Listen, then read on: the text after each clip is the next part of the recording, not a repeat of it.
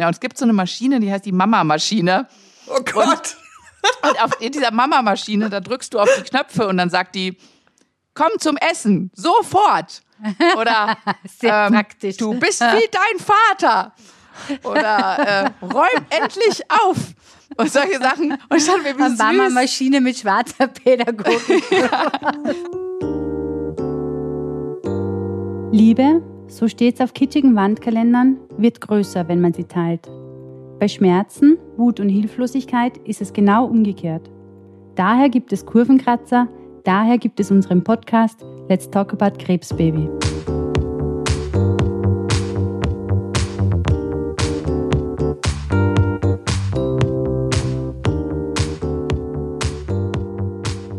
Hello, hello, ihr Lieben da draußen. Schön, dass ihr wieder zu uns in unserem Podcast Let's Talk About Krebsbaby gefunden habt. Ich hoffe, ich erreiche euch an einem Tag, an dem ihr schon ein paar schöne Dinge erleben durftet. Ein warmes Handtuch am Morgen vielleicht oder eine Tasse dampfenden Kaffee oder Tee. Es gibt ja viel Schönes, was man an einem ganz normalen Tag erleben kann. Heute geht es nicht um die Schönheit im Leben, wäre zwar auch einmal eine Folge wert, aber ich würde mich in dieser aktuellen Folge gerne über das Tabuthema Krebs unterhalten und was es bedeuten kann, wenn man darüber spricht. Dazu habe ich zwei tolle Gesprächspartnerinnen gefunden und mache es heute kurz. Ich wünsche euch gute Unterhaltung.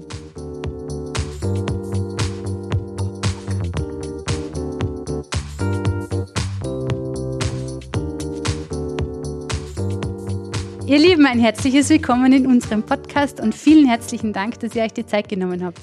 Ja, vielen herzlichen Dank. Wir sind natürlich glücklich, dass wir da sein dürfen. Ja, so schön. Schließe ich mich an. Hallo Alex und Paula, ihr beide seid ehemalige Brustkrebspatientinnen. Heute seid ihr Podcasterinnen mit dem großartigen Podcast Zwei Frauen, zwei Brüste. Hiermit spreche ich eine offizielle Empfehlung aus. Wir werden uns heute mit zwei Themen beschäftigen. Einerseits geht es darum, dass wir uns mit Tabus beschäftigen und natürlich dann in weiterer Folge mit dem Tabuthema Krebs. Und auf der anderen Seite steht das Thema über Krebs sprechen. Das heißt, wir werden uns ein bisschen damit beschäftigen, was macht es mit uns und was tut es mit uns, wenn wir über das Thema Krebs sprechen. Die Überschrift ist Tabu brechen. Wie geht es eigentlich und warum? Und ich würde sagen, wir starten jetzt einfach hinein ins Vergnügen und legen los. Ja. Ja, ja. Alex, magst du mal ganz kurz dich selber vorstellen, wer bist denn du und was machst denn du überhaupt? Ja, also ich bin die Alex. Hey ho. Ich, äh, hey ho. ähm, ich äh, wohne in Köln. Ich habe äh, zwei kleine Kinder. Das eine ist jetzt mittlerweile schon in der Schule. Ähm, ich bin ähm, ja eigentlich so eine, so eine, ich habe so einen Bürojob gehabt vorher. Ähm, aber auch ähm, mit viel Stress und ähm, ja, und dann kam 2017 in meiner, zum Ende meiner Elternzeit, ich sollte zwei Wochen später gerade wieder zurück in, in meinen stressigen Job, da kam die Diagnose Brustkrebs, triple negativ. Und ähm, seitdem hat sich mein ganzes Leben total geändert. Das ist klar, natürlich jedem, bei jedem ändert sich das äh, total. Da will ich auch gar nicht zu sehr drauf eingehen.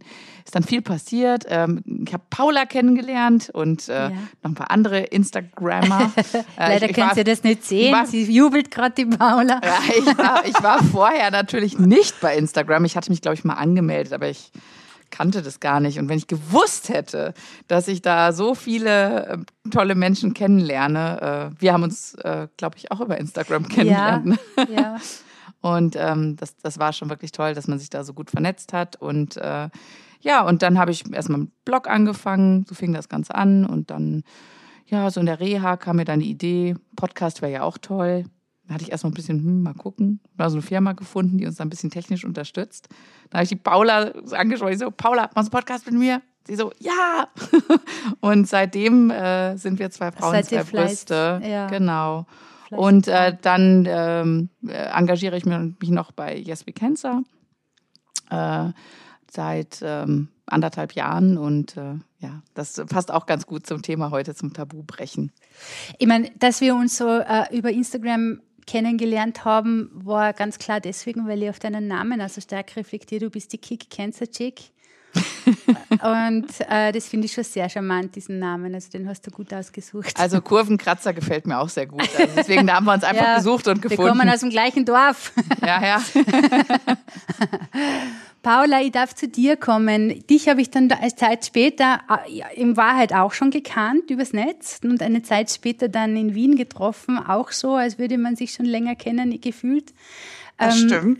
Ja, voll schön einfach. Es ist, also das mag, mag und schätze ich schon sehr an Social Media, dass es die Welt so klein macht. Das muss ich ganz ehrlich sagen. Magst du mal kurz erzählen, wer bist denn du und was machst denn du so? Ich bin Paula, ich bin 34 Jahre alt, ich habe meine Diagnose mit 30 bekommen, äh, habe einen kleinen Sohn und weißt du, es ist immer so, sich selber vorzustellen, ähm, ist ja auch in Meetings immer, ne? sage drei Worte über dich. Ich bin spießiger, als ich jemals sein könnte. Ich könnte jetzt gar nicht sagen, ich bin die äh, Rebellin gewesen oder ich bin so wahnsinnig. Also ich habe äh, Vollzeit gearbeitet, ich hatte ein kleines Kind. Ähm, der war klein, aber aus dem Gröbsten raus mit vier Jahren. Also unser Leben war eigentlich perfekt. Wir haben ähm, geguckt, dass wir uns äh, vom, von der Wohnsituation ein bisschen vergrößern. Wir sind ein bisschen in Urlaub gefahren. Wir hatten Schrebergarten. Das ist äh, wahrscheinlich so das i-Tüpfelchen der Spießbürgerlichkeit, was man sich so vorstellen kann. Aber ähm, nett. Genau, also völlig un, ein unaufgeregtes Leben einer Anfang 30-jährigen Frau und äh, mit dem Unterschied, dass ich natürlich auch die Diagnose Krebs bekommen habe. Das ist ja so unsere Schnittmenge, über die wir hm. uns hier unterhalten. Ja, äh, das darf man aber nicht vergessen, aber es geht natürlich irgendwie um Krebs und ähm, relativ zu Anfang dieser Krebserfahrung, äh, wo ich wahnsinnig lost war, weil das in meinem ähm, echten Umfeld eigentlich kein Thema gewesen ist, also ich hatte keine Berührungspunkte dazu, habe ich durch meine Schwester angefangen, online zu suchen. Und äh, ich habe da nicht so richtig, ich bin da nicht so richtig weitergekommen, weil auch ich war kein Instagram-Profi. Also ich hatte keine Social, irgendwie so ein verwaistes Facebook-Profil, ne? Aber äh, ich war da nicht so richtig aktiv. Und meine Schwester hat gesagt, du, hör mal, Paula, also vielleicht musst du ja niemanden suchen. Vielleicht musst du ja gefunden werden. Und dann habe ich gedacht, aha, dann fange ich mal an. Idee. Gut, das war wirklich so, das war so der Game Changer. Und ähm, ich habe trotzdem Menschen gefunden. Eine davon ist Alex. Yeah. Ähm, wir sind händchenhaltend durch die Erkrankung gegangen und ich sage das ganz bewusst, weil es natürlich nicht ähm, immer Friede, Freude, Eierkuchen war, sondern weil wir uns durch sehr, sehr extreme Zeiten äh, geholfen haben, gerade so mit, mit kleinen Kindern, also in Familien, Freundeskonstellationen. Also da ist ja so eine Dynamik überall, wenn das Thema Krebs anklopft. Und ähm, wir sind jetzt viele Stützen gewesen und ähm, haben uns verändert und sind uns trotzdem treu geblieben. Und das mhm. ist eine Erfahrung, für die bin ich so wahnsinnig dankbar und ich ähm, freue mich auch, dass wir das immer noch ähm, in diesem Podcast-Projekt, ich würde gar nicht sagen, es ist ein Projekt, Nein. aber in unserem Podcast so festhalten können. Und habe ich das richtig verstanden? Ihr beide habt euch über Social Media kennengelernt und nachher quasi durch dieses Kennenlernen dort euch gegenseitig begleitet in der Erkrankung? In ja, etwa so, genau. Ja, so, also wir waren so, eine Dreier- und später Vierer-Konstellation. Wir sind dann ziemlich schnell auch zu WhatsApp gegangen und haben uns da halt dann Filmchen ja. geschickt, jeden Tag mit Glatze bei der Chemo. Also irgendwie War haben wir uns nett. in jeden Bereich mitgenommen und immer so gegenseitig auch immer, wenn einer zur Chemo musste, wussten die anderen das immer und dann, das hat unheimlich gut getan. Gab es eine Nachricht, guten Durchlauf. Ja, ja, genau. Bleib stark.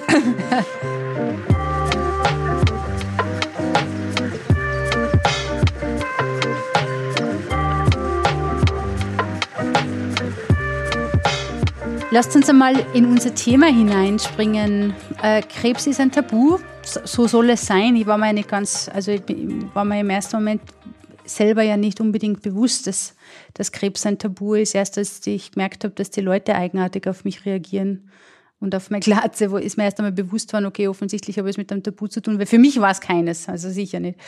Wollen wir mal offen diskutieren, was ist denn ein ja. Tabu überhaupt?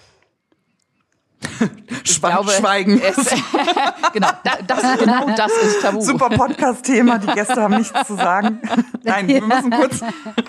Ja, aber ist, ich, ich glaube, es sind solche Momente, wenn so, komisch, wenn so eine komische Stille auftritt. Ne? Wenn du, du, du wirfst ein Wort in den Raum und plötzlich sagt keiner was.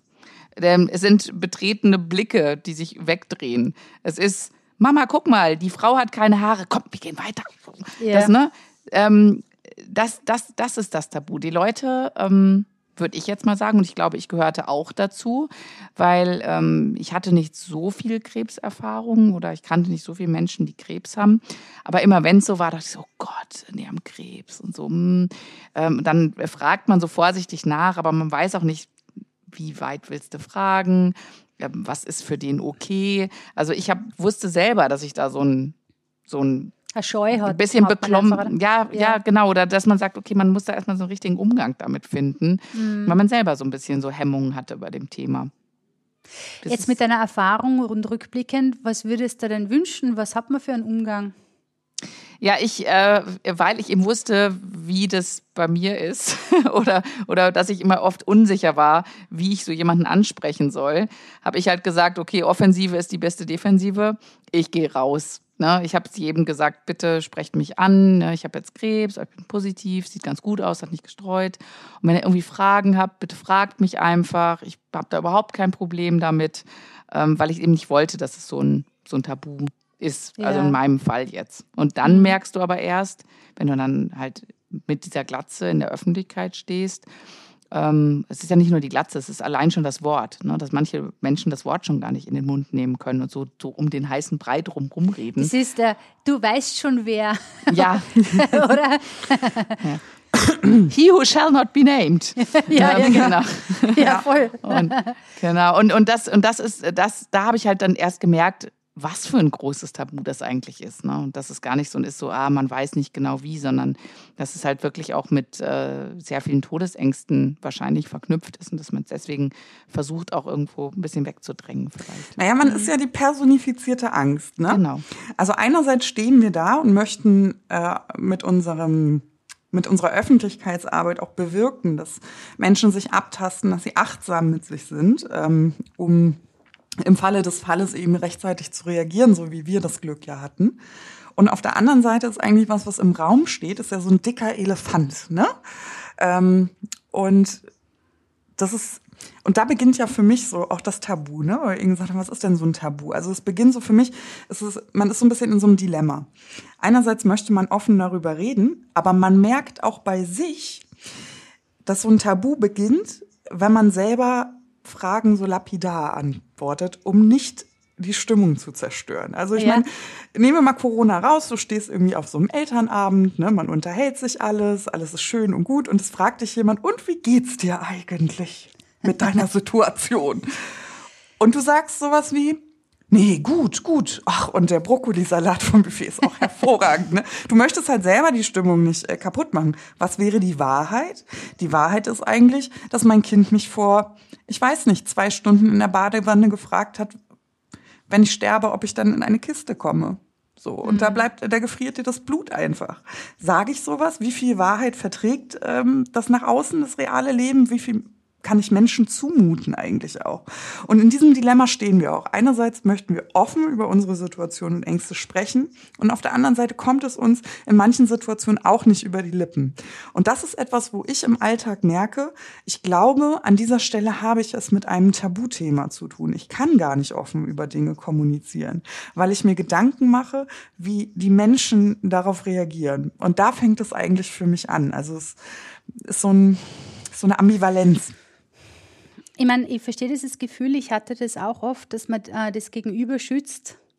Einerseits das Gegenüber nicht dafür trösten will, dass man selber krank geworden ist und andererseits äh, schützen will vor der eigenen Erfahrung, weil man muss ja nicht unbedingt das Gegenüber die gleiche, an der gleichen Erfahrung ja, ja. teilhaben lassen. Mhm. Nicht zwingend, sage ich jetzt einmal.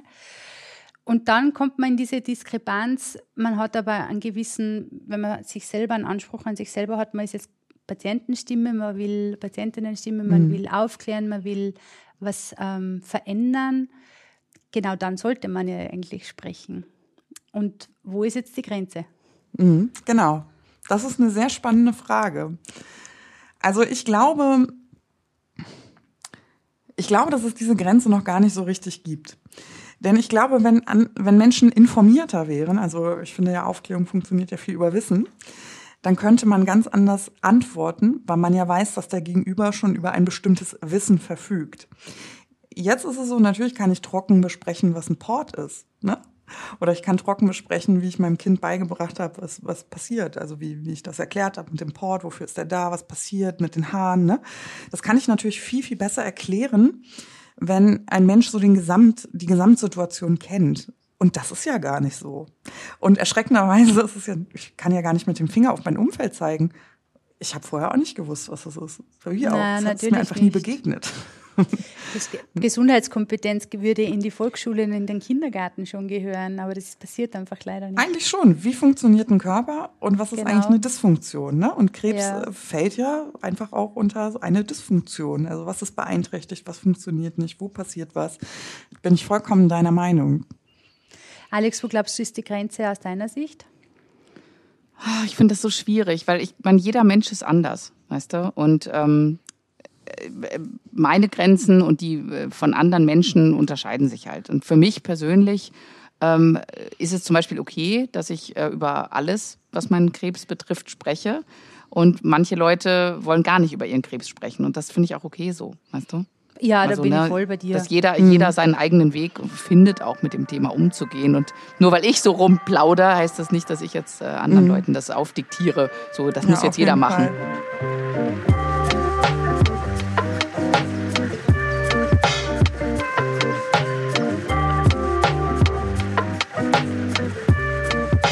Gibt es einen Unterschied zwischen dem Tabu und der Stigmatisierung, die mit Krebs einhergeht?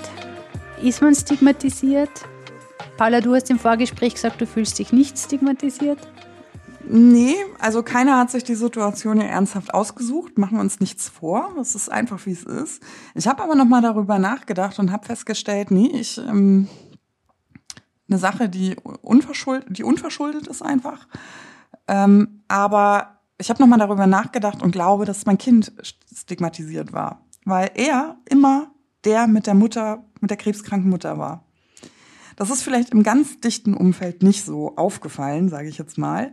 Aber ich weiß, dass ich, dass er für viele das Kind mit der krebskranken Mutter war. So im Fußball, also beim, beim Sport, ne? Oder vielleicht auf dem Spielplatz. Ach, guck mal, da kommt der Junge mit der krebskranken Mutter. Ähm, und das ist einfach so, ja, das ist so ein Reizthema. Was soll ich sagen? Das ist die Achillesferse, ne? Das ist, wie wird man das los? Ist er das immer noch, ne? Also vielleicht ist er das immer noch. Guck mal, die hat ganz lange Haare gekriegt, aber vor drei Jahren war sie die, war das Ja. das Kind mit der krebskranken Mutter, ne? Und ähm, das ist eben so, kann ich das lösen mit einer Enttabuisierung? Ist das so? Oder ist es menschlich, ne? Vielleicht hätte ich rote Haare, wäre er das Kind der roten Mutter, der rothaarigen Mutter. Ich, ich weiß es nicht. Also das sind einfach so Bereiche, da, da komme ich mit meinem, mit der Offenheit, weiß ich nicht, ob sie mir, also mir hat sie nicht geschadet. Ich fühle mich wohl in der Rolle. Aber kann ich das für alle so vertreten? Ne? Das weiß ich nicht, ob das, ob das so ist. Und das ist bis heute ja noch so. Ne? Das ist eben ähm, schwierig, ob das so ist. Ich ja, glaube schon, dass er mit einer Stigmatisierung zu tun hatte, aber ich glaube, es ist uns gelungen, davor zu schützen. Aber allein das Wissen, dass es so ist, das verletzt mich schon nachher, muss ich schon sagen. Ich habe gesucht nach einer Studie, warum Krebs tabu ist.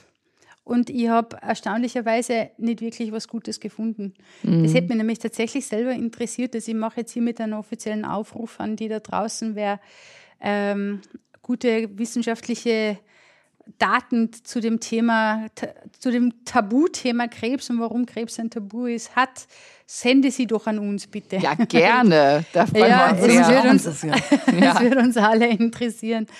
Ähm, eine Frage habe ich. Wann habt denn ihr genau gemerkt, dass ihr es mit einem Tabu zu tun habt? Das ist aber eine schwierige Frage. Kannst da erinnern? Also ich denke, ich habe es vor der Erkrankung schon, schon gemerkt, denke ich mal. Ne? Und dann kam aber der Moment, wo man merkt, okay, so in Gesprächen, dass du nach und nach immer merkst, das war jetzt nicht so ein Zeitpunkt, sondern du redest mit dem, du redest mit dem und plötzlich merkst du so, hm, irgendwie sind die befangen, die Leute. Ähm, ich glaube, das ist so ein Schleichendes, ne? Das ist sich einfach dann die, die Summe macht's dann aus, würde Ja. ich sagen. Also ich habe es äh, auch, ich habe nicht den einen Aha-Moment gehabt, Mhm. ähm, sondern es ist so eine Summe an Kleinigkeiten. Mhm. Ich habe gemerkt, dass relativ wenig Menschen die Situation mit mir zusammen ausgehalten haben. Dieser psychische Fall, ja, durch diese Hiobsbotschaft, dass den relativ wenig Menschen mit mir gefallen sind. Und was ist stattdessen passiert? ich habe immer gemerkt, dass mein Gegenüber sich verpflichtet fühlt, mich zu trösten. Und damit die Sache ein bisschen unter den Teppich zu kehren. Also ja. nicht zu verharmlosen, aber unter den Teppich zu kehren. Also sprich zum Beispiel, hm, ich habe Krebs, ach du Scheiße, meld dich, wenn was ist. Ja, meld dich, wenn was ist. Wenn was ist. Und du ja. denkst dir, was soll denn äh, noch sein? Ja, genau. was, du könntest äh, umfallen und sterben. Genau, also was, was, soll, was, ne, was soll noch passieren? Aber natürlich ist es irgendwie so von dem Gegenüber, Bevor wir jetzt das Gedankenkarussell weiterfahren und du mir erzählst, dass du vielleicht sterben könntest, wie du es deinem Mann sagst, wie, was sind deine letzten Kassevorkehrungen oder so. Das sind ja Gedanken, an die denken viele Krebspatienten, also mir ging es zumindest so. Ähm, aber die traut sich natürlich ein Unbeteiligter nicht unbedingt mit zu Ende zu denken. Weil warum sollte er mhm. das tun? Er befindet ja, ja. sich ja gerade vielleicht auch auf der Sonnenseite des Lebens. Warum muss er jetzt in die Abgründe gehen? Und damit das nicht passiert, wird einfach gesagt, so, oh, da, der meldet dich, wenn was ist. Ja. Und sonst? Sag, also wenn du ist, was brauchst. Genau, also es ist also ein sehr, ähm. sehr schlau rhetorischer. Es ist ja auch ein Selbstschutz vom Gegenüber. Ne? Also man, man zeigt immer und sagt so, ach guck mal, das hat er mir gesagt, was für ein Bullshit, Bingo. Mhm. Aber es ist ja auch, ich muss ja auch meinem Gegenüber zugestehen, sich zu schützen vor solchen mhm. Gedanken. Also ich muss das einfach erlauben können. Und ähm, das ist einfach eine sehr üblich und gängige Methodik. Das kennt man auch bei der Trauer übrigens. Ne? Mhm. Also wenn jemand ähm, jemanden verloren hat, sagt man nicht, oder sagt man am ehesten nicht, es tut mir leid, dass dein Mann gestorben ist oder der Tod deines äh, Vaters tut mir leid. Man meidet das ja auch, ne? Man fängt dann auch so, ach, der Abschied oder äh, der Verlust. ähm, wenn was es braucht, ne, melde dich einfach. Das ist ja auch nichts anderes, als dass man vielleicht so einen Gedanken gar nicht zu Ende denken möchte oder kann mit dem anderen. Mir macht er, und ich weiß, er wird oft verwendet, das Synonym für Sterben. Und ich kann euch nicht sagen, warum, aber er ist über die Regenbogenbrücke Gott, gegangen, ja. macht mich komplett nervös. Ja, aber das ist ja, ja ne gute Reise über die Regenbogenbrücke. Ne? Damit hast du ja was Nettes gesagt, aber signalisierst vielleicht be bewusst oder unbewusst, ist ja eigentlich völlig mal dahingestellt. Ich kann jetzt nicht weiter mit dir denken. Also ich kann bis hierhin mit dir gehen, ich kann dir eine Kondolenz aussprechen, weil nichts anderes ist es ja einfach. Ne? Also ein mhm. Mitgefühl vielleicht, ne? muss ja nicht immer Mitleid sein, aber Mitgefühl. Aber ich kann jetzt nicht weiter mit dir denken. Also ich kann in diese Abgründe nicht mit dir gehen. Mhm. Und äh, mir bleibt ja nichts anderes übrig, als wütend zu sein ne? und Freundschaften in Frage zu stellen oder das zu akzeptieren, dass mein Gegenüber das nicht kann. Und da habe ich gemerkt, dass diese Grenze, bis wohin kann ich mit dir gehen, ne, in diese Krise, in diese Lebenskrise, ähm, dass die relativ wenig ausreizbar mhm. ist. Wobei ich schon die Erfahrung gemacht habe, es gab jene, die sehr, sehr pragmatisch mit dem Thema umgehen konnten mhm. und da einfach ja. blank rausgefragt haben, hey, was mache ich jetzt mit dir? Ja, ja. Was ja. erwartest du dir jetzt von mir? Ja. Und also, also schon kann ich was tun. Diese Frage kommt dann indirekt schon, aber die wird einfach viel offener gestellt, weil einfach genau. so, hey, leit mir an, weil ich habe keine Ahnung, was ich jetzt tun soll. Genau, aber leit mich an. Ich weiß nicht, was ich tun soll. Ist ja eine Bereitschaft mit, ganz ehrlich, ich weiß nicht, wo dein Abgrund ist, aber ich gehe noch ein Stück mit. Ja, ja, weißt du? ja, ja so, total. Ne? Und das finde ich eben, ist auch mal so ein Unterschied. Und genau an diesen Dingen, also um nochmal ne, so den Kreis zu schließen, anhand dieser Erfahrung habe ich gemerkt, wie tabuisiert das Thema noch ist.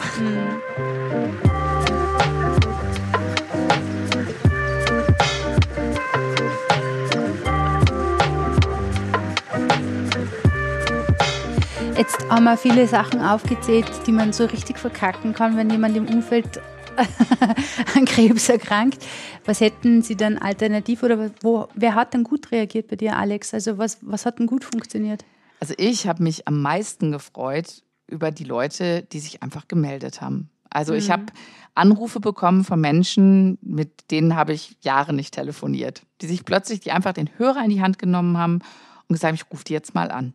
Und ich, also das, da haben wir wirklich lange Gespräche geführt und ähm, oder Leute, die Schön, einfach. ist mutig, oder? Ja, fand ich mhm. auch, weil ich ich hätte es mich damals mich nicht getraut. Das sage ich auch ja. ganz ehrlich, weil ich eben nicht gewusst hätte, will der das überhaupt oder ich weiß nicht. Und ähm, oder Leute, die einfach ähm, irgendwas vorbeigeschickt haben. Ne? Oder mir was, also nicht, dass man jetzt materiell unbedingt was schenken muss, aber es waren so nette Gesten dabei. Und ich habe ähm, zum Beispiel vier von meinen Babykursfreundinnen, die haben mir zu jeder Chemo, haben die, habe ich immer eine Karte bekommen und ein kleines Geschenk, was gerade so in die Woche oder zwei Wochen passt. Und die haben das wirklich alle 16 Chemos durchgemacht.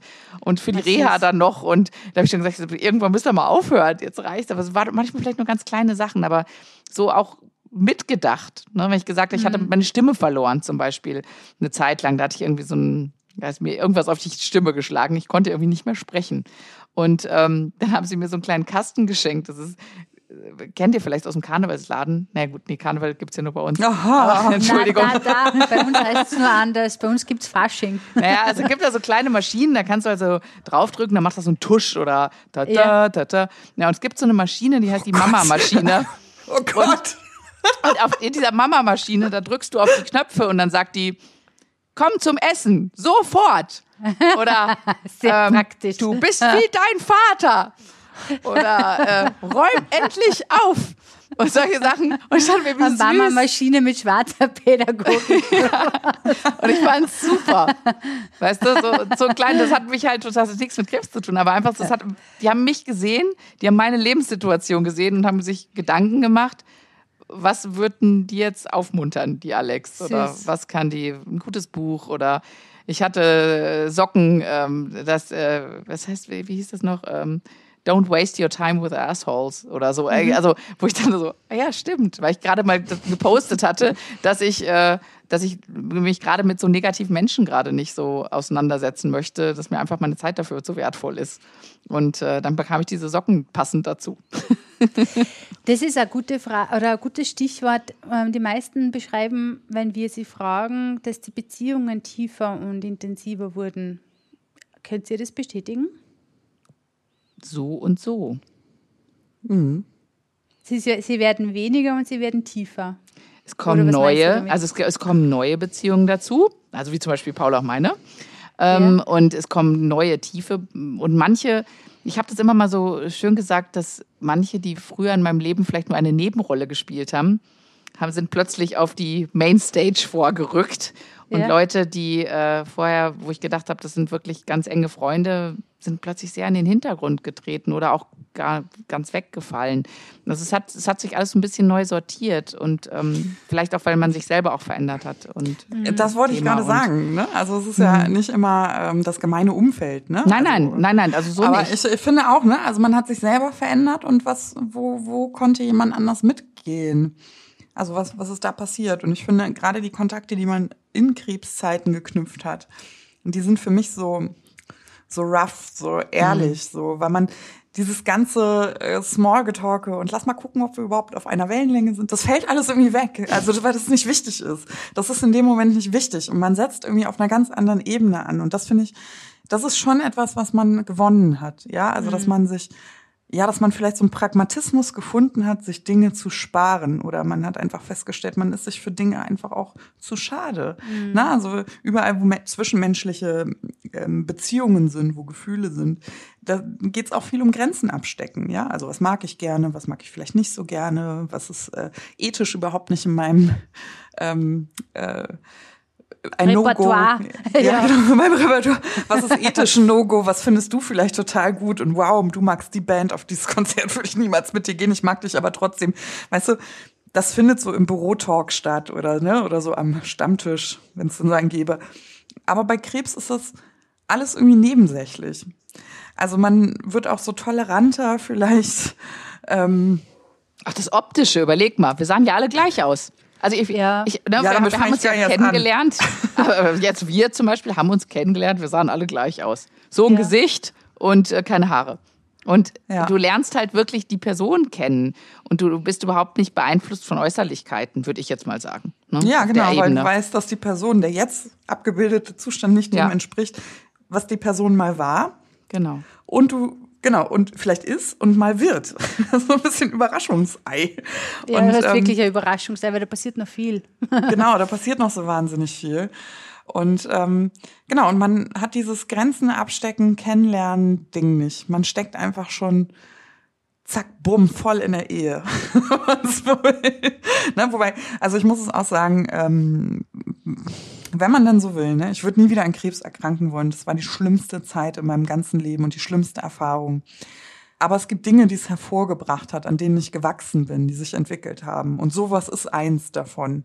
Und wenn man so will, ne, die Lebensdankbarkeit, die man nach der Erkrankung spürt oder auch schon während der Erkrankung, ne, ist ja nicht alles irgendwie nachher, dann ist eins davon genau dieses, dass ich ähm, mich emotional auch traue, mehr traue, ähm, dass ich keine Angst habe vor eventuellen Konsequenzen. Ich bin nicht vorsichtiger geworden, sondern ähm, ich kann Beziehungen woanders ansetzen. Und das finde ich ein wahnsinnig schönes Gefühl, gerade mm. in mhm. Freundschaften. Und ähm, das kommt von ganz tief. Ihr könnt es nicht sehen, ne? aber ich fasse mir gerade so auf, die, auf den Brustkorb. Also es kommt wirklich von ganz mm. tief da drin. Also wenn ich jemanden mag, dann mag ich den. Ich habe keine Zeit mehr für so Smalltalk, mm. Bekanntschaften, mm. Larifari. Ja, es wird langweilig, gell? Ja. ja, genau. Und das ähm, passiert nicht. Also wenn ich jemanden mag und mich mit jemandem anfreunde, dann passiert das wirklich, dann ist das ganz pur. das ist so eine ungefilterte, oh, so, ne? Versteht ihr, was ich meine? Absolut. Auf jeden Fall.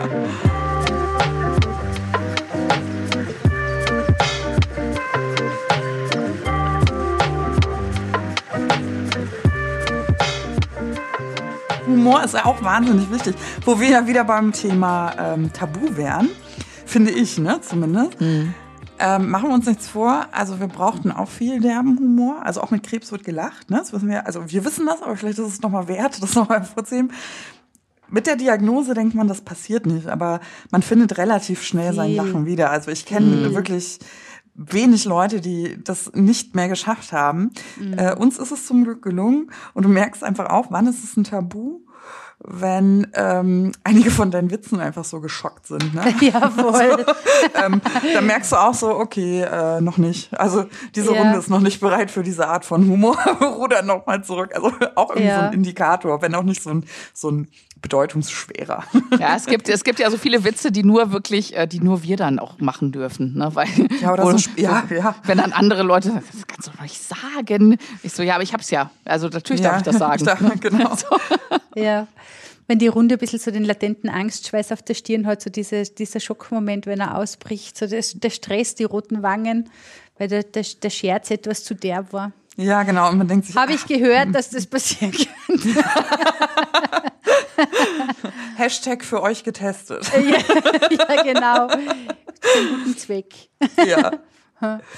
Ja, er bist du zu gut. Aber weißt du, was ich noch so krass mit diesem Tabuthema assoziiere? Also, das ist so, ähm, eine Geschichte, wo ich mich mit Alex sehr lange dazu ausgetauscht habe, weil es ja auch irgendwie so ein bisschen in diesem Ding fruchtet, warum machen wir das eigentlich noch? Also diese Krebsgeschichten, ne? Also warum ja. lösen wir mhm. uns nicht davon? Dieses Vernetzen, ne?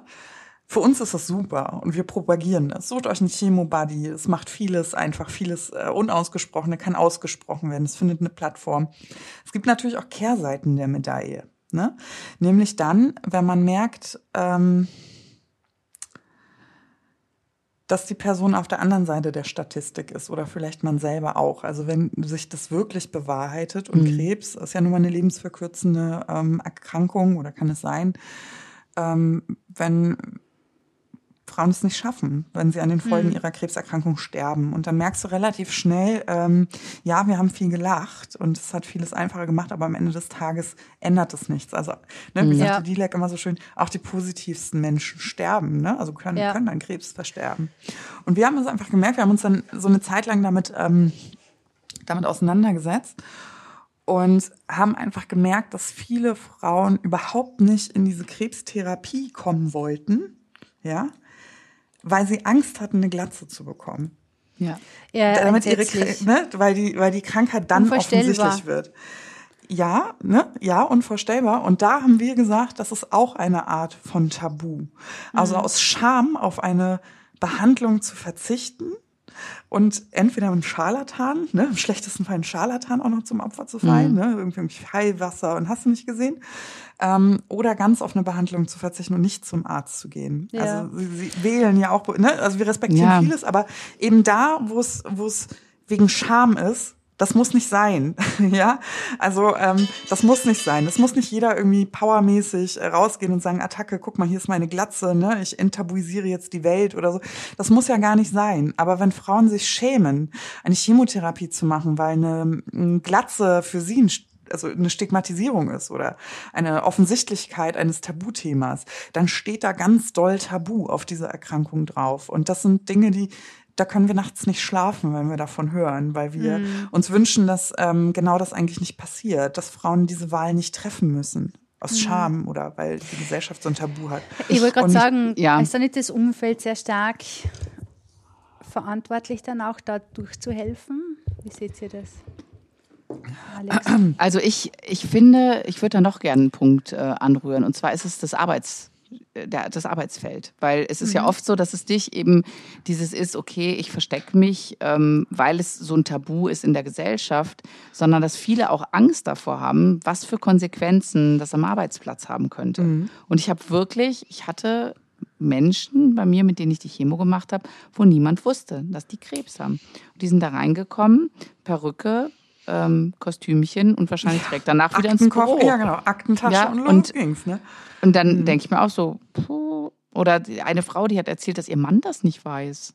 Da habe ich gesagt, also ich, ich kann es nicht verstehen, ja. Also die war auch schon ein bisschen älter, wahrscheinlich haben die irgendwie getrennte Schlafzimmer oder so, aber ähm, unvorstellbar. Und so unvorstellbar. Aber ne, ich sage immer so, jeder macht das ja mit sich aus. Und wenn es aber natürlich dann, da, da gebe ich Paula total recht, wenn sich dann gegen Therapien entschieden wird, nicht weil man davon überzeugt ist, dass die Therapie äh, nicht das Richtige für sich ist, sondern weil man sich vor anderen Leuten schämt, mhm. dann äh, es mir einfach total leid. Und die würde ich am liebsten in den Arm nehmen, diese Menschen, und sagen, mhm. du brauchst doch keine Angst haben. Ist, du schaffst doch, das, den würde ich sagen. Es ist, ne? doch, es ist doch alles okay. Also, mhm. ne, ich sag, ähm, es äh, ob es jetzt der Ab also es haben mich so viele Leute angesprochen nach meiner Erkrankung oder während meiner Erkrankung ähm, die gesagt haben, du, ich habe das auch gehabt äh, vor ein paar Jahren. Ich habe das aber keinem erzählt damals, mhm. weil ich habe immer Angst gehabt, ich bin ja freiberuflich, dass ich dann keine Jobs mehr kriege oder so. Ne? Und das, das finde ich Die Angst ganz, ist berechtigt. Weil die ja, Leute ja. reagieren anders. Ja. Das ist, ja. also wieder in den Job zurückzukommen, ist manchmal nicht einfach wieder nee, eingegliedert bin, zu werden. Genau. Ich bin Warte kurz, Hashtag für euch ja. getestet. genau, das haben wir auch probiert äh, ging auch nicht.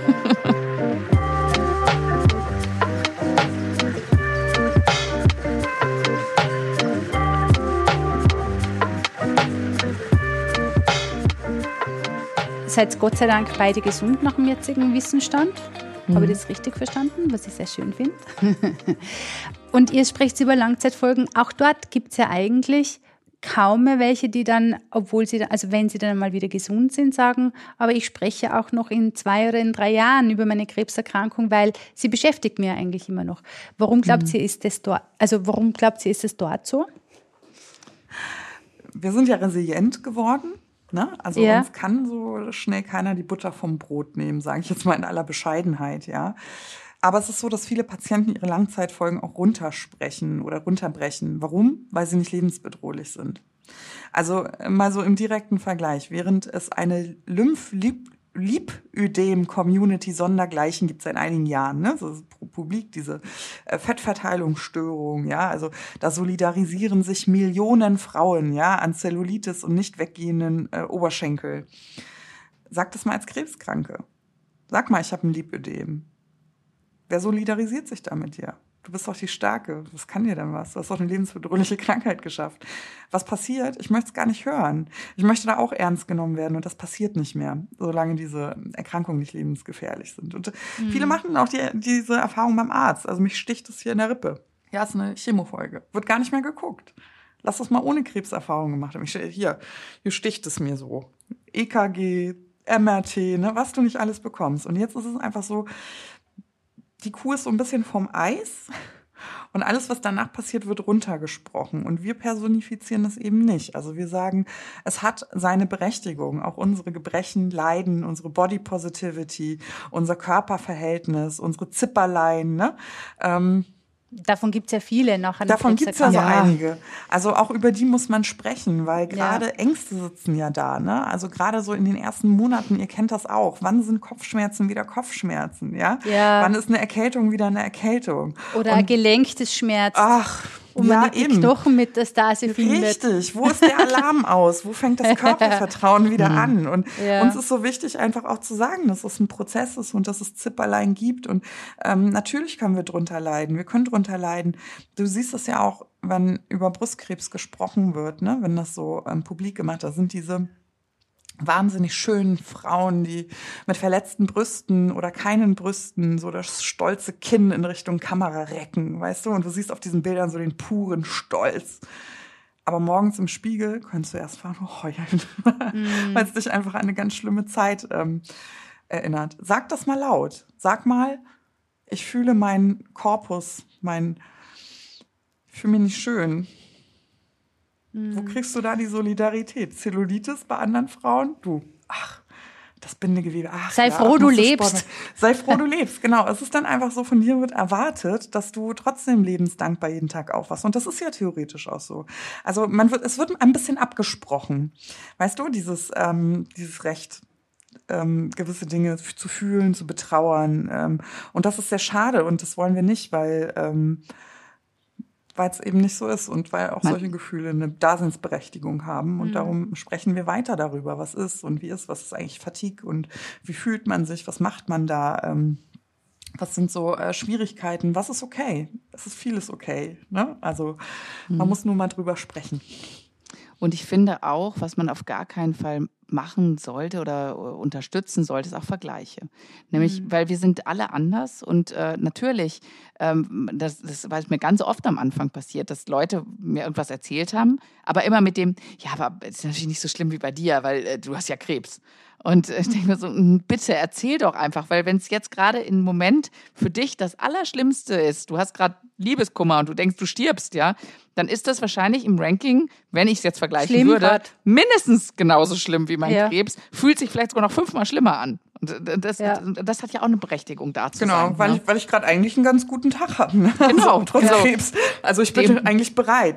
Genau, genau. Und, mhm. und das finde ich, ich finde es schlimm, wenn verglichen wird unter Krebsarten, unter Krebs nicht Krebs, unter mhm. metastasiert nicht metastasiert, unter ja. untereinander unter der gleichen Krebsart sogar verglichen wird, ähm, weil wir sind alle anders. Und ich, ich finde auch generell das Vergleichen ähm, glaube ich, noch nie im Leben jemanden irgendwas gebracht hat. Ne? Ob es jetzt ja. äh, irgendwelche tollen Leute auf Instagram sind, äh, die man sich anguckt.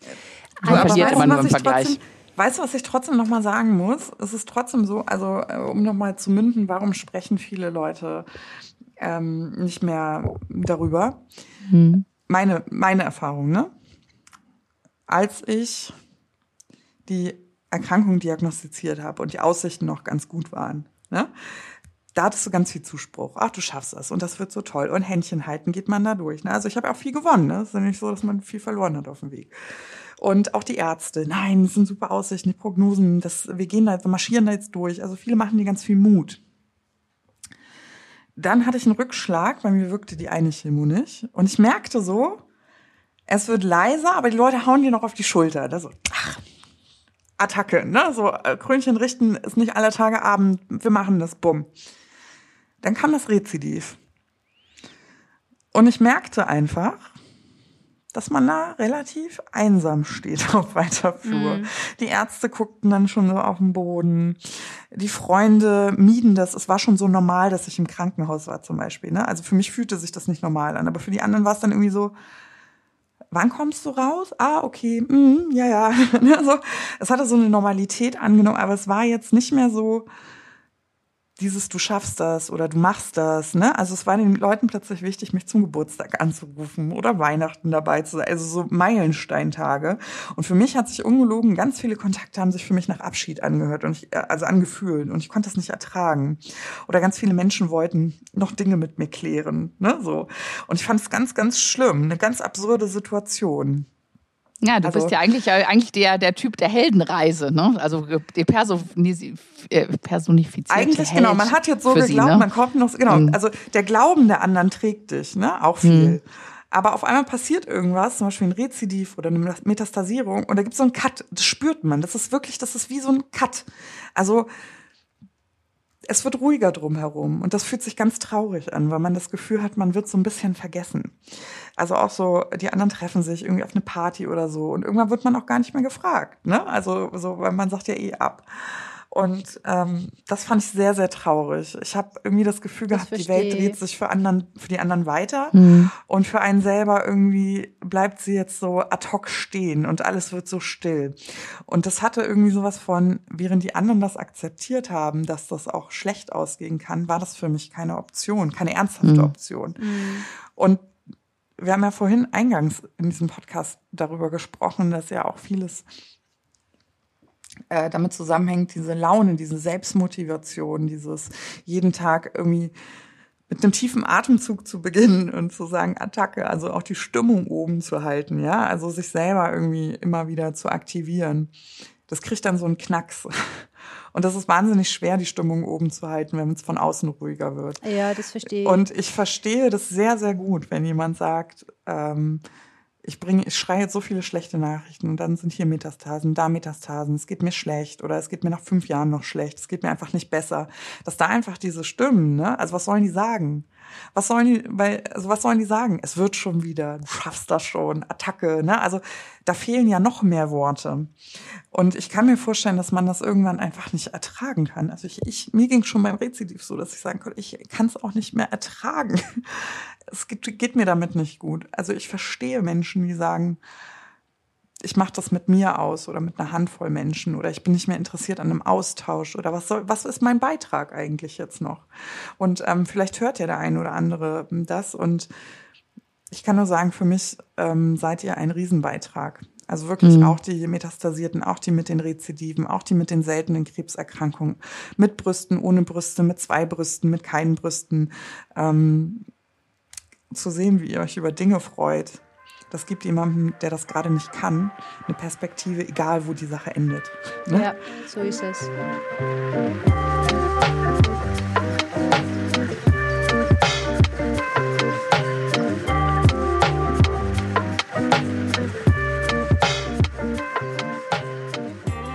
Alex, warum glaubst du, soll man über Langzeitfolgen sprechen? Du, ich glaube, weil das eigentlich noch ein größeres Tabu vielleicht ist. Aber das fühlt sich so an, weil äh, die Erwartungshaltung ist ja immer, du kriegst Krebs, dann gehst du durch deine Therapie, machst, ne, bist in einem engen Netzwerk, die Ärzte gucken immer auf dich. Und dann kommt irgendwann der Punkt, die Therapie ist vorbei, du gehst in die Reha und dann hast du gefälligst genauso wieder so, so sein wie vorher. So ist zumindest die Annahme. Ne? So viele sagen, oh, bist jetzt durch, super, Krebs vorbei und alles wieder tippitoppi. Und äh, natürlich will jeder hören, ja, besser als vorher. Ne? Also ich ja, das besser als vorher. und das ist Zehn es ja leider jünger. Nicht. Ja, ja, genau. Und das ist es ja nun leider nicht. Ne? Also Nein. gut, schaust aus, super und voller Power und so.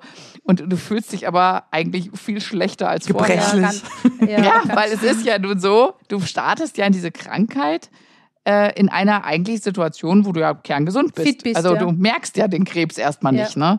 Und dann kommen diese ganzen Medikamente und Therapien und die schlauchen dich schon. Und natürlich geht das alles nicht spurlos an dir vorbei. Also ob es Narben sind, ob es eine Krebsfatigue ist, ob es ähm, Konzentrationsstörungen sind, äh, taube Hände, taube Füße, was weiß ich. Ja? Gibt es ja tausend Sachen, die dich da verfolgen können. Und äh, es ist aber auch, da ist es auch wieder so, dass es halt von außen diese, diese Erwartung ist, dass alles gut ist. Das ist, das mhm. ein Happy End hat es jetzt gegeben. Sie ist eigentlich noch glücklicher jetzt in ihrem Leben, dankbar und äh, kehrt in ihren Job zurück und alles läuft noch besser als vorher. Und, und so ähm, bei sich, ne? Bei sich. Ja, bei mich, äh, genau. Meditier meditierend und Yoga machen bei sich. Ja. und ähm, ja, und das ist halt oft nicht so. Und ich glaube, deswegen ist es so wichtig, dass man darüber redet, weil äh, ich sage, es, es, können nicht genug Leute über Krebs reden. Das ist ja auch euer, euer Credo. Mhm. Äh, es ist aber so, dass es reden schon sehr viele Leute auch über den Krebs, aber über das danach hatte ich auch gedacht, dann ist das vorbei und dann ist alles mhm. wieder gut. Das erfährt ja, dann möchte man, so auch nur das Gute, ne? Das genau, Gute du willst ja eigentlich auch nur das Gute hören. Und denkst so, ja klar, du kennst ja auch, ja, der hat auch Krebs gehabt und hier, guck mal, da steht schon wieder im Fernsehen. Und es guckt keiner nein. Und genau darüber muss halt geredet werden, weil mit dem Ende der Therapie ist ja auch dieses Netzwerk. Es ist das Netzwerk um dich nicht mehr so eng da, was sich ja. um dich kümmert, deine Blutwerke checkt und, äh, und alles macht. Und äh, du bist ein bisschen so, stehst du alleine da. Und dann hast du plötzlich diese, diese, ähm, diese Probleme oder Themen, äh, mit denen du dann plötzlich alleine dastehst. Und da ist es so wichtig, dass immer man auch darüber spricht und sagt, nein, du stehst nicht allein da. Der geht so, der geht so, der geht's auch so und der geht sogar noch viel schlimmer. Und ja. in dem Fall, ja, klar, dann soll es nicht vergleichen, aber es fühlt sich einfach gut an, wenn man weiß, nicht bin ich die Einzige, die gefühlt jetzt hier so ein Fail ist, die es nicht geschafft hat, wieder zurück äh, richtig in den Job. Nein, ich bin da nicht alleine. Und das ja. ist auch nicht meine Schuld. Und das ist auch okay, dass das so sein kann. Also es das hat irgendwie so keine Lobby, ne? So wie du sagst. Ja. Also ich muss sagen, ich hätte das, glaube ich, am Anfang nicht hören wollen. Ne? Also wenn du das ganze Show so überstehst, fühlt sich wie eine 80-Jährige. ich hätte das wahrscheinlich nicht wissen wollen. Ähm, weil ich auch lange Zeit geglaubt habe, das hat mich auch getragen, dass kein Krebs zu haben gleichzeitig bedeutet, ähm, gesund zu sein. Ja es wird ähm, aber auch suggeriert. Also wenn du ja, ja, klar, aus der aber, letzten primären Behandlung, dann sagen sie da, aber es alles fühlt gut. sich so, genau, aber es fühlt sich auch während der Therapie so gut an, weil man natürlich denkt, okay, wenn das ein Ende hat, wenn das ein Ende hat, dann, ne, wenn dann. Ja. Da möchte natürlich kein Mensch sich selbst motivieren und sagen, oh ja, ich möchte unbedingt ähm, äh, oh Gott, ich möchte unbedingt wieder äh, äh, fertig sein, denn ich möchte, dass mein Uterus mir Hitzewallungen des Todes schickt nachts oder so. Das möchte ja kein Mensch hören. Ne? Ähm, aber trotzdem braucht es einen Raum dafür. Und diesen Raum gibt es nicht. Also den zu definieren ist ja vielleicht diese Kunst, die wir haben, mhm. äh, indem wir über Krebs sprechen und versuchen mhm. auch zu kategorisieren. Also was ist wichtig, was gehört in den Sozialraum, was gehört in das Leben danach, was gehört vielleicht, was ist wichtig für die Menschen, die in einer metastasierten Situation sind. Also vielleicht ist ja unsere Aufgabe, wir, die über Krebs sprechen, ähm, Krebs auch zu definieren als eine Art Prozess. Also was wollen wir den Menschen mitteilen, die die Statistiken von morgen sind? Ja, mhm. die müssen ja nichts über die Hitzewallungen wissen oder über die Konservierung von ähm, Eizellen. Ne? Für die ist das nicht wichtig. Für die, für die ist ja. vielleicht eine Achtsamkeit seines Körpers wichtig. Vielleicht, was wollen wir denen mitgeben, dass das Leben eine Leichtigkeit hat und trotzdem kann es einen erwischen. Dass es vielleicht verschiedene Arten von Brustkrebs gibt. Ne? Aber vielleicht müssen die noch nicht wissen, was ein Port ist. Ja, ich meine, ich sehe unsere Aufgabe schon. Ich habe zum Beispiel einmal in einem Interview erzählt, dass, ähm, weil wir halt mit Kurvenkratzer sehr oft versuchen, die Langzeitfolgen anzusprechen und ich als Martina sowieso. Also das ist irgendwie, das habe ich mir selber einfach ein bisschen auf die Kappe geschrieben, dass ich das tun werde, wenn ich also quasi in einer mhm. Interviewsituation bin.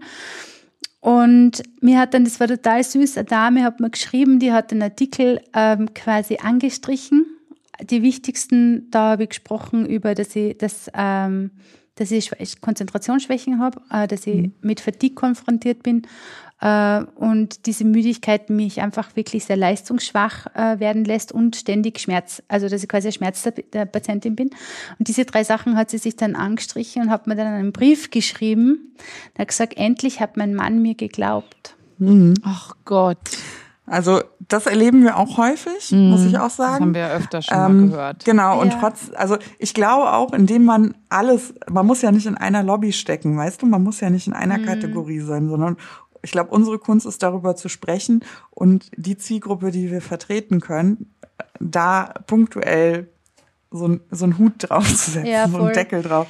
Und das ist, glaube ich, so ein bisschen die Kunst, ähm, das auch zu schaffen. Und ähm, vielleicht schaffen wir das nicht gleichzeitig, vielleicht schaffen wir das immer punktuell, vielleicht ergänzen wir, also ich bin mir ganz sicher, wir ergänzen uns ja auch, ne? Also du mit deinem Podcast, wie mit uns. Es gibt ja so viele tolle Angebote, die es schon ja, jetzt gibt. Und ich würde mir da einfach so ein, so ein Zentrum wünschen, weil dahinter steht nicht irgendeine trockene ein trockener Monolog oder so. Ne? Das sind ja echte Menschen mit echten ja. Gedanken und Gefühlen. Und da wünsche ich mir einfach so ein bisschen Wertschätzung. Ne? Also es muss nicht immer die Happy End Story sein, weil die fühlt sich vielleicht an manchen Tagen so an. Ja, ich fühle das manchmal. Aber es ist ja nicht immer so. Ne? Also so dieses ähm, Einseitige, ne? Also genauso wie nicht jede abladierte Frau stolz reckend vorm Spiegel steht ne, und sich ihres Körpers Nein. erfreut. So, das ist einfach nicht so. Ne? Oder dass ähm, Silikonbrüste nach einer Mastektomie ähm, nichts mit einer Brust, selbstgewählten Brustvergrößerung zu tun haben. Ne? Also das ist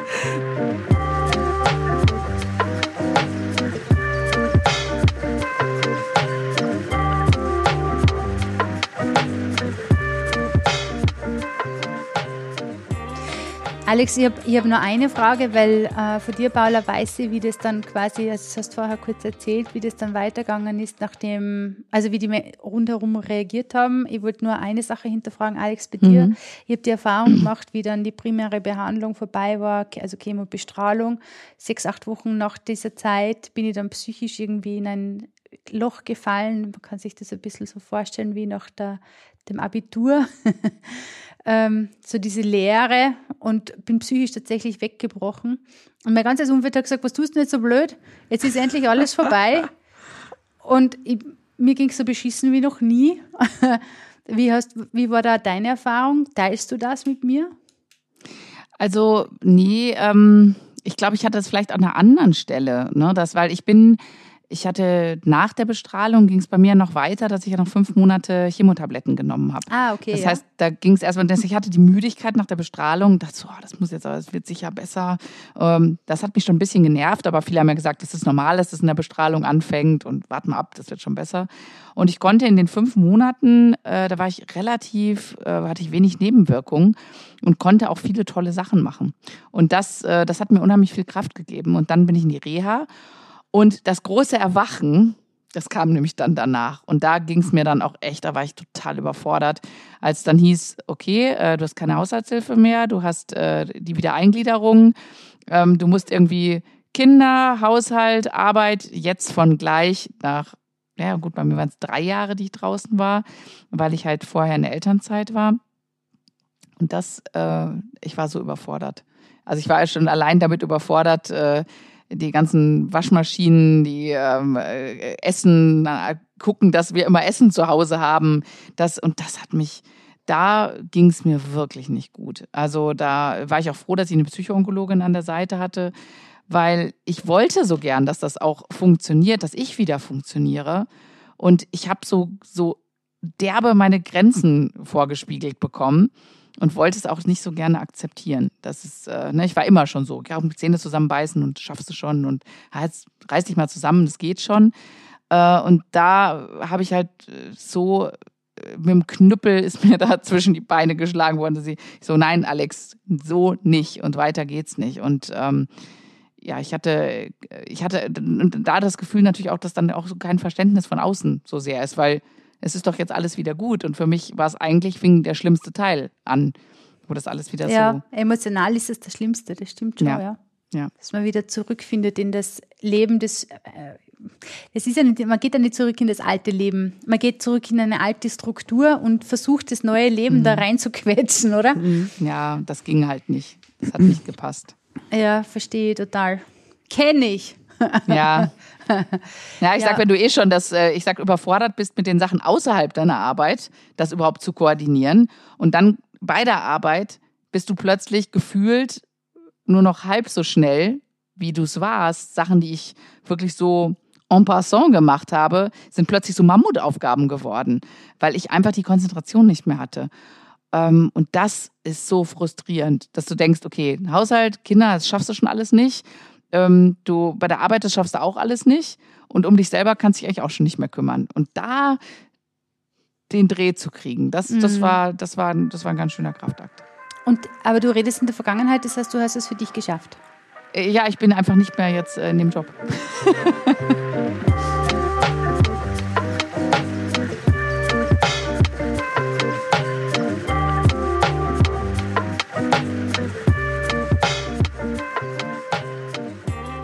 sprecht über Leben nach Krebs und Prävision im Podcast. Im Vorgespräch habt ihr beide immer wieder mal erwähnt, dass sich die Themen bei euch im Podcast im Laufe der Zeit verändert haben. Was sind denn die Themen, die euch jetzt gerade besonders beschäftigen und warum? Ich weiß gar nicht, ob sich die Themen so verändert haben im Podcast selber. Ähm, wir haben halt eine Riesenliste. Also das, das war schon, im Konzept hatten wir schon eine sehr lange Liste an Themen, die wir auf jeden Fall besprechen möchten. Und diese Originalliste haben wir noch nicht abgearbeitet. Also kommen immer, weil immer wieder von links und rechts so Themen reingrätschen. Kenn Vielleicht meintest, meintest, du das, ne, dass da irgendwie so, ach Na, ja, da, das müssen wir noch. Oder Leute sagen auch so, hey, sprech doch mal da drüber. Und wir so, ja, super Idee. Jetzt haben wir neuerdings Interviewgäste. Das heißt, so neu ist das jetzt auch nicht mehr, aber wir haben auch Interviewgäste. Das sind so viele Geschichten, die erzählt werden wollen. Ähm, ich weiß gar nicht, Paula, siehst du das, dass das irgendwie jetzt Doch, ich finde, äh, es hat sich, sich schon, hat? es, doch, es hat sich schon verändert, weil wir vorher so ein bisschen mit im Krebsalltag waren. Also wir haben erzählt, Ja. ähm, also wir haben schon viel auch medizinisches erklärt. Also wie, wie läuft eigentlich so eine Chemotherapie? Weil Mhm. Ja. wir sind immer da, wir hatten immer so ein Bild vor Augen. Und beim Krebs ist es so, wenn man ihn nicht hat, ne, dann denkt man vielleicht an so einen Tag X. Was wäre, wenn ich eine Diagnose habe? Sowas schwirrt immer so rum, wenn man zu Vorsorgeuntersuchungen geht, ne? so zum Gynäkologen oder vielleicht geht man zur Darmkrebsvorsorge oder zur Hautkrebsvorsorge oder so. Also du denkst immer nur so bis zum Tag X. Wenn der Arzt sagt, nee, ist alles okay, dann atmest du kurz ein und dann geht es wieder weg. Also dann ist der Gedanke an Krebs wieder ganz weit weg. Aber irgendwo so kommt so ein Moment, was wäre denn, wenn, wenn so ein Leberfleck, ach Gott, ne? Aber niemand traut sich, mal weiterzudenken. Was passiert dann so einen Monat nach so einer Diagnose? Das weiß ja kein Mensch. Also man denkt da einfach nicht weiter. Und wir haben diese Tür mal geöffnet mit dem Podcast. Also wir haben mal erzählt, was ist, wie, wie, wie ist das? Wie geht man zur Chemotherapie? Wie fühlt sich das eigentlich an? So, was braucht man für Equipment? Sitzt man da, atmet so ganz so ruhig vor sich hin und wartet, bis die Infusion vorbei ist? Also wir haben versucht, das so ein bisschen plastischer ähm, darstellen zu lassen. Was passiert eigentlich bei einer Bestrahlung? Da kann sich ja auch kein Mensch was vorstellen. Also geht man da hin, das ist wie ein Röntgengerät, geht das an, aus, ne? Also, ähm, oder geht man da tatsächlich sechs Wochen jeden Tag hin? Das weiß, wissen ja so viele Menschen nicht. Und deswegen war so die erste Zeit des Und geht's Podcasts so vier bisschen- Minuten oder fünf Stunden oder tatsächlich Genau, weil nur so, 30 so, das, Sekunden? genau. So und ähm, ich muss sagen, im besten Fall weiß ja nicht mal jemand, was ein CT oder ein MRT ist. Ne? Also warum auch oder den Unterschied. Wir haben Und- ja wieder mal bei der Gesundheitskompetenz. Ja, genau. Also Ja. tatsächlich war so, finde ich schon, die ersten Male war, oder die, ich sag mal so das erste halbe Jahr ungefähr, oder die ersten, ich weiß nicht, 30, 35 Folgen, da, da war viel so Schulung der Gesundheitskompetenz, auch unsere eigenen, ne? Also Ja, mit Gästen stimmt. zum Beispiel. Also da haben wir mehr so aus dem Krebsalltag erzählt. Was macht Bürokram? Ne? Was, was, wie ist das eigentlich mit einer, äh, darf man daran denken, ne? so Sexualität zum Beispiel? Also wie fühlt sich das für uns, wie ist unser Selbstverständnis auch? Ne? Also, und ähm, auch da finde ich, also es ist auch so, dass wir ja auch vollkommen unterschiedlich mit der Erkrankung umgegangen sind. Also wir zeigen jetzt nicht den wahren Weg, ne? sondern ähm, das ist eben ganz unterschiedliche Wege sind, die nach Rom führen. Und dass, nicht, dass es nicht dieses richtig und falsch gibt, sondern so haben wir es gemacht. Und vielleicht ist das ja eine Möglichkeit. Und ich finde, Möglichkeiten zu haben, wenn man gerade akut erkrankt ist, ist ein wahnsinnig schönes Gefühl. Muss sich ja nicht nur auf die Behandlung erstrecken. Das kann natürlich, fängt ja auch schon so an mit Perücke, ja, nein.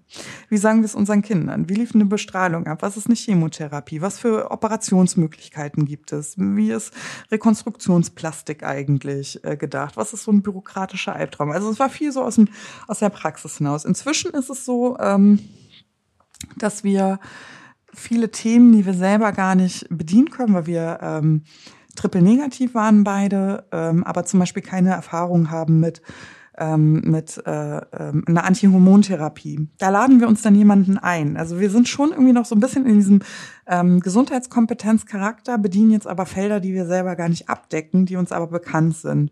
Und wir stellen fest, so weit voneinander sind wir gar nicht entfernt, obwohl wir mit vielen Dingen verschieden umgegangen sind. Und das ist eigentlich so was ähm, ganz Schönes, weil wir jetzt zurückgucken und Bilanzen ziehen können. Und das macht viel mit so unserem Verständnis als Mensch, viel als Verständnis ähm, als Frau, das macht viel mit unserem Verständnis in Freundschaften zum Beispiel, darüber sprechen wir ja auch, das ist ja auch Beziehung, Freundschaften, das ist ja auch ein Riesenthema.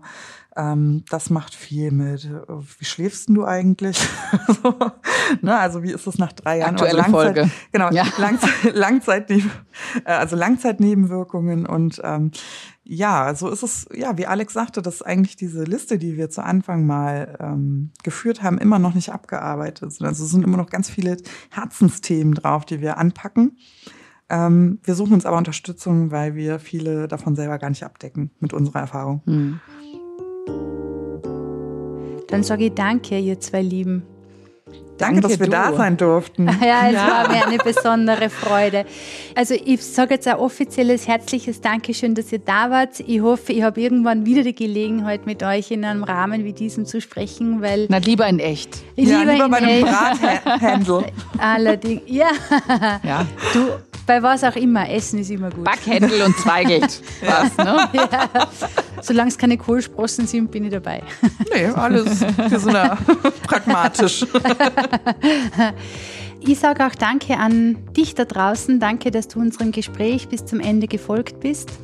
Dir hat gefallen, was du gehört hast. Das freut uns. Wir freuen uns, wenn du uns erhalten bleibst. Es ist übrigens wirklich einfach. Abonniere einfach unseren Podcast, dann bekommst du News und Updates, wenn eine neue Folge von uns erscheint. Wenn du mehr zu uns wissen willst, dann besuche uns. Unsere Webseite findest du auf www.kurvenkratzer.at und folge dem Linktree in den Show Notes.